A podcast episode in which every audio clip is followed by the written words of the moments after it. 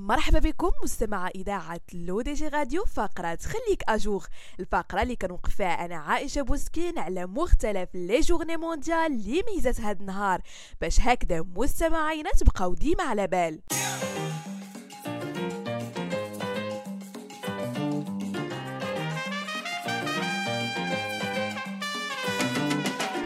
يحتفل العالم اليوم 8 يوليوز باليوم العالمي لألعاب الفيديو فيما تحتفل بعض الدول الأخرى بهذا اليوم في 12 سبتمبر من كل عام. وهي فرصة للوقوف على مجموعة من التأثيرات الإيجابية لألعاب الفيديو وتصحيح تلك النظرة الخاطئة بأنها صنعت لتدمير العقل البشري.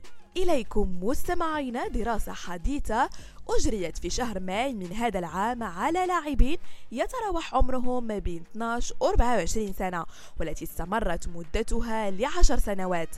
كشفت أن المراهقين والشباب البالغين من محبي الألعاب يتفوقون على غيرهم في عدد من الوظائف المعرفية بحيث كانوا أكثر قدرة على التبديل بين المهام وتقسيم انتباههم بين النماذج المتحركة وتذكر موقع الأشياء المخفية. ووجدت الدراسة كذلك حسب صحيفة The Wall Street Journal أن محبي الألعاب لديهم حجم أكبر من المادة الرمادية وهي الطبقة الخارجية للدماغ التي تعالج المعلومات. ولفت الباحثون في نهاية الدراسة أن محبي الألعاب ارتكبوا أخطاء أقل خلال اختبارات العقل وكان لديهم أوقات استجابة أسرع وأظهروا زيادة أكبر في نشاط الدماغ المرتبط بالذاكرة العاملة.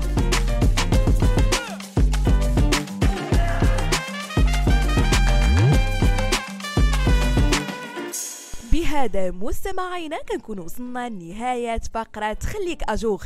نضرب لكم موعد la semaine prochaine. هادشي كامل على أثير إذاعة L'ODJ Radio.